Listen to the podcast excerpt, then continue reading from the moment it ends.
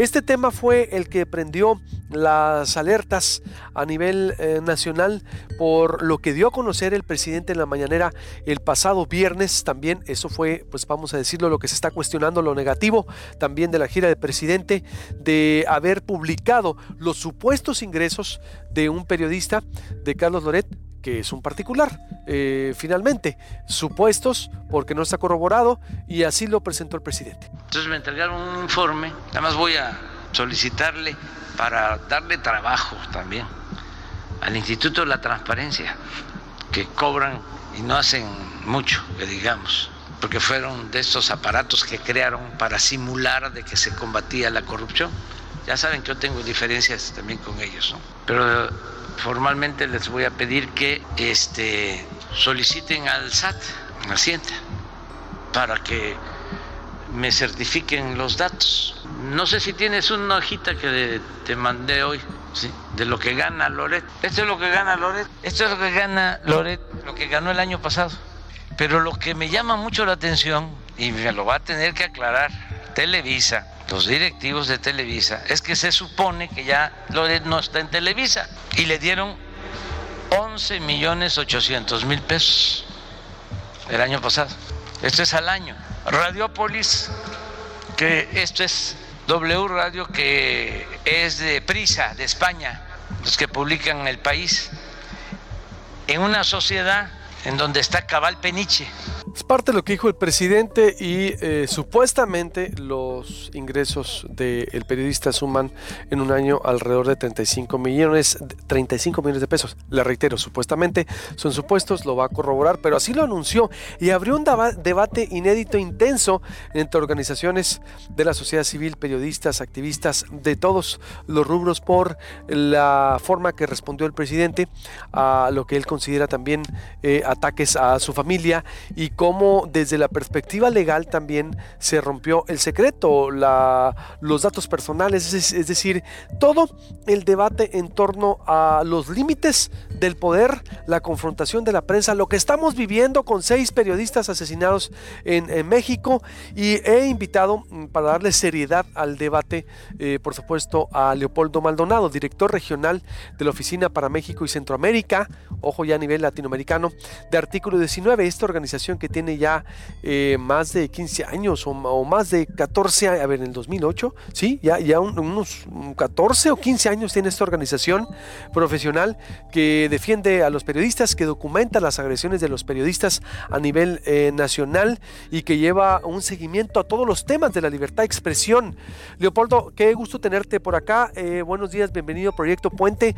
¿Cuál es tu valoración de lo que está ocurriendo? Porque no solo es un solo caso, un periodista, decíamos, nos unimos al hashtag eh, periodismo en riesgo. Es decir, la profesión en riesgo, con seis periodistas asesinados, a cómo está la profesión, las formas de trabajo, vaya, y la confrontación del presidente con un periodista y que desemboca en esto. Yo creo que el tema es muy amplio, Leopoldo. ¿Por dónde empezar? Bienvenido, buenos días a Proyecto Puente. Muy buenos días, muchas gracias por el espacio, me da mucho gusto saludarte y bueno, efectivamente yo creo que empezar por por, por lo más grave, ¿no? Por lo que más nos apremia, nos acongoja, nos duele, nos indigna, que es eh, el asesinato de periodistas de esta manera tan recurrente en un inicio de año fatídico. Eh, no habíamos tenido registro de un periodo tan letal contra la prensa, seis semanas y, y diversos periodistas asesinados.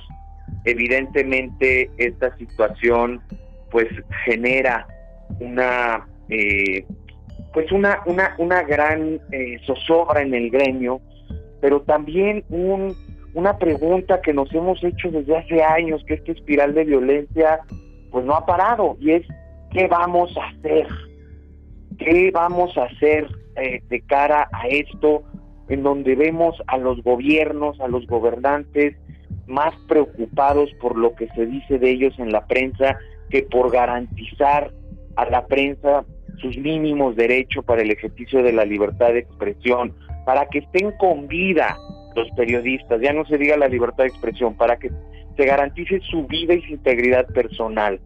Y entonces, eh, lo que estamos viendo en este momento era es algo eh, muy distinto. Cuando había estas crisis, en sexenios pasados, que por supuesto que fue el detonante de esta violencia en espiral, la llamada guerra contra el narcotráfico declarada por Felipe Calderón en 2006, eh, lo que veíamos era pues que se invisibilizaba o que se volteaba a otro lado.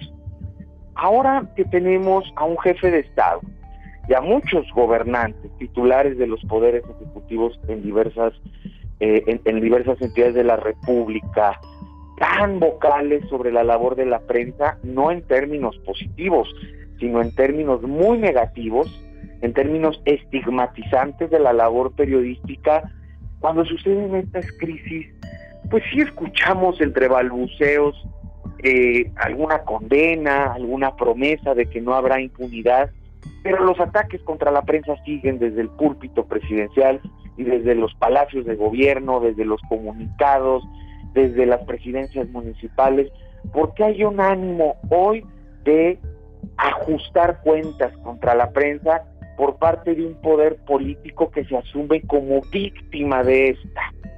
Y esto es bien peligroso, porque nuestros gobernantes son quienes están sujetos al escrutinio público, al ojo público, a la crítica pública. Y cuando alguien decide eh, entrar a una contienda electoral, contender por un cargo público y gana, tiene que asumir que va a estar sujeto a la crítica. Y parece que en México es lo contrario. Parece que lo que quieren es sustraerse del escrutinio y la crítica pública.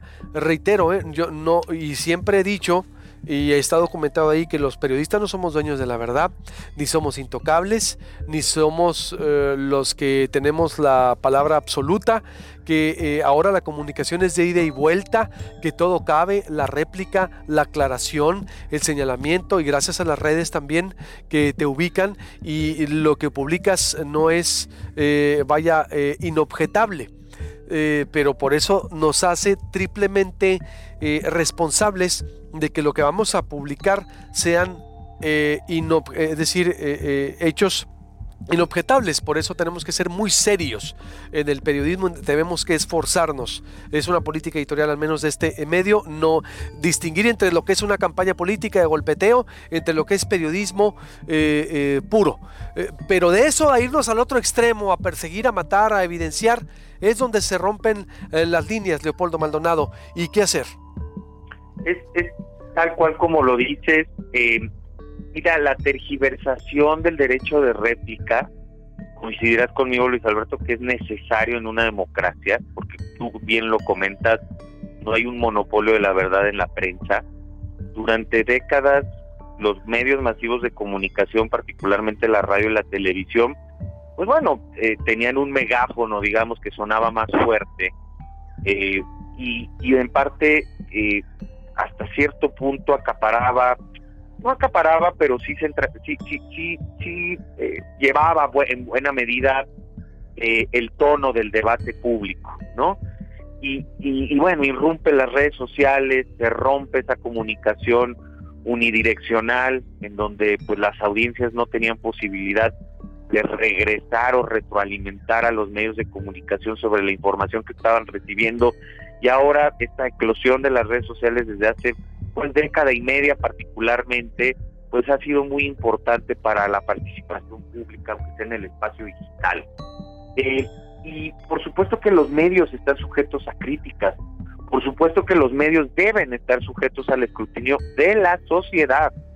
Pero lo que estamos viendo con estos políticos víctimas es que ellos están expropiando este derecho que tiene la sociedad de criticar a sus propios medios de comunicación, a sus periodistas, y lo están eh, manipulando para hacerse ellos las víctimas como funcionarios públicos, tergiversando el derecho de réplica que es contrastar hechos con hechos, no hechos con descalificación, no los datos del periodismo con eh, la virulencia de un discurso hostil, estigmatizante, eso no es derecho de réplica.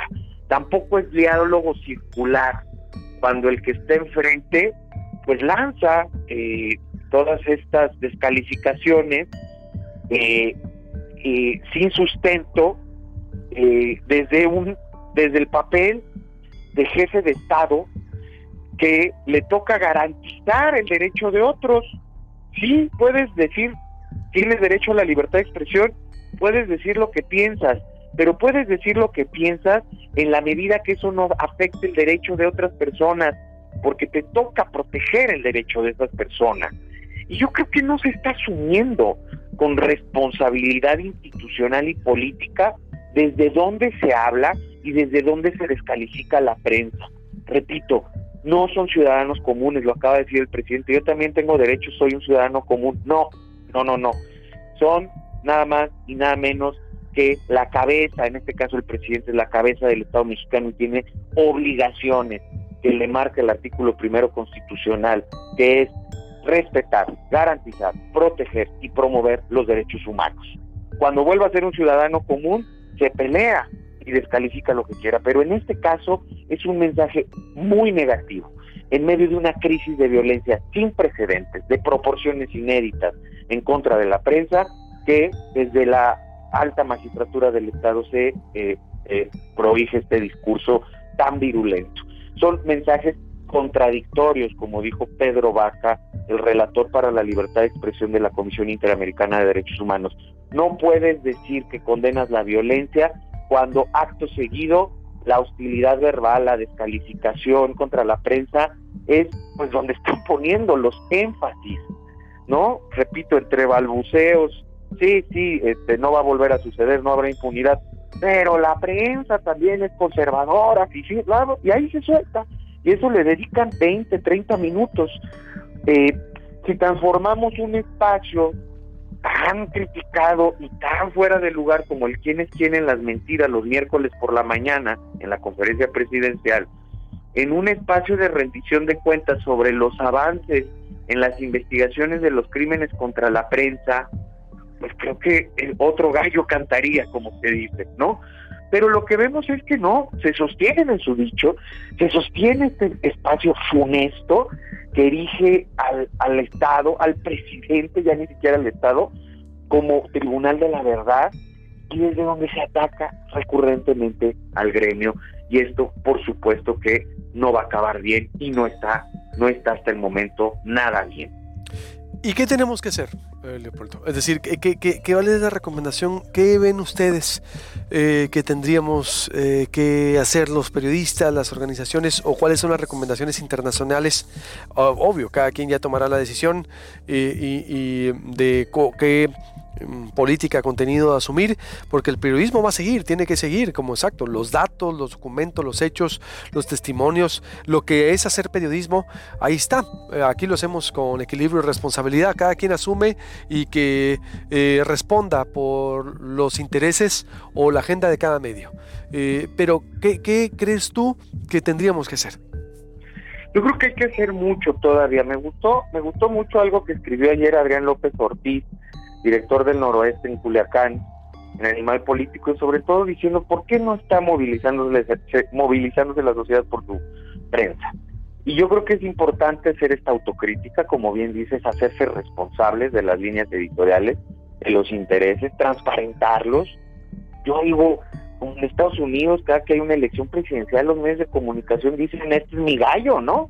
Eh, y ya decidirán las audiencias si me creen o no. Yo voy a tratar de plegarme a la objetividad eh, que, requiere todo buen periodismo, pero pues la verdad es que eh, pues voy por este y no voy por este otro, ¿no? Este, en el caso, ahora que está muy polarizado también la política en Estados Unidos, en su momento, pues el New York Times, el Washington Post decían, bueno, pues vamos por Hillary, ¿no? Y luego por Biden, por supuesto, pero eh, en ese sentido, creo que se vale transparentar los intereses, ¿no?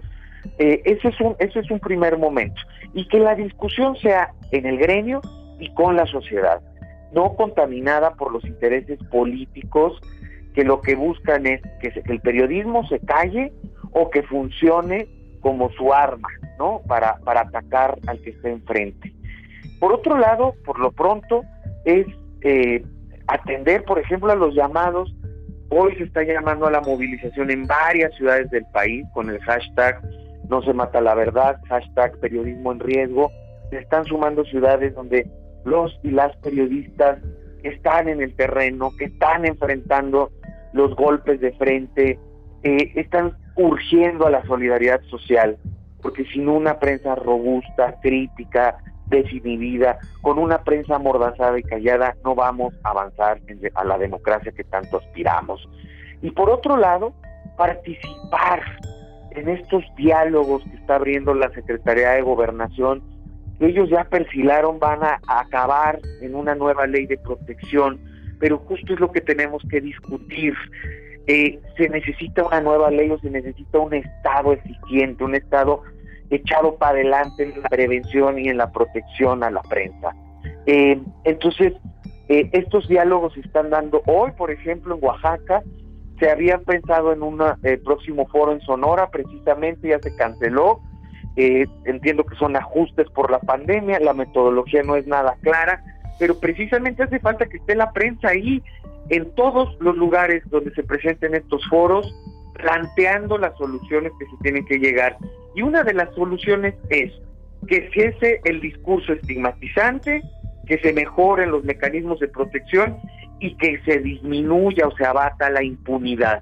No hay mecanismo de protección o programa de protección en el mundo que aguante estos niveles de impunidad. No va a servir el mecanismo, así le den mil millones de pesos al año, eh, con estos niveles de impunidad en los crímenes contra la prensa. Es hora de plantarse y es hora de poner ahí eh, sobre la mesa estas situaciones. Sin duda, que sirva para esto, que nos simbre, para que cambien y me quedo totalmente de acuerdo, hay que transparentar los intereses y, decir eh, quién es, cómo, origen, contenido y desde disminuir la impunidad. Eh, Leopoldo Maldonado, director regional de la Oficina para México y Centroamérica, artículo 19, muchas gracias por tu tiempo, lo valoramos mucho y estamos en contacto para seguir hablando de estos temas que importan mucho. Un abrazo, buenos días. Un abrazo fuerte, muchas gracias por el espacio.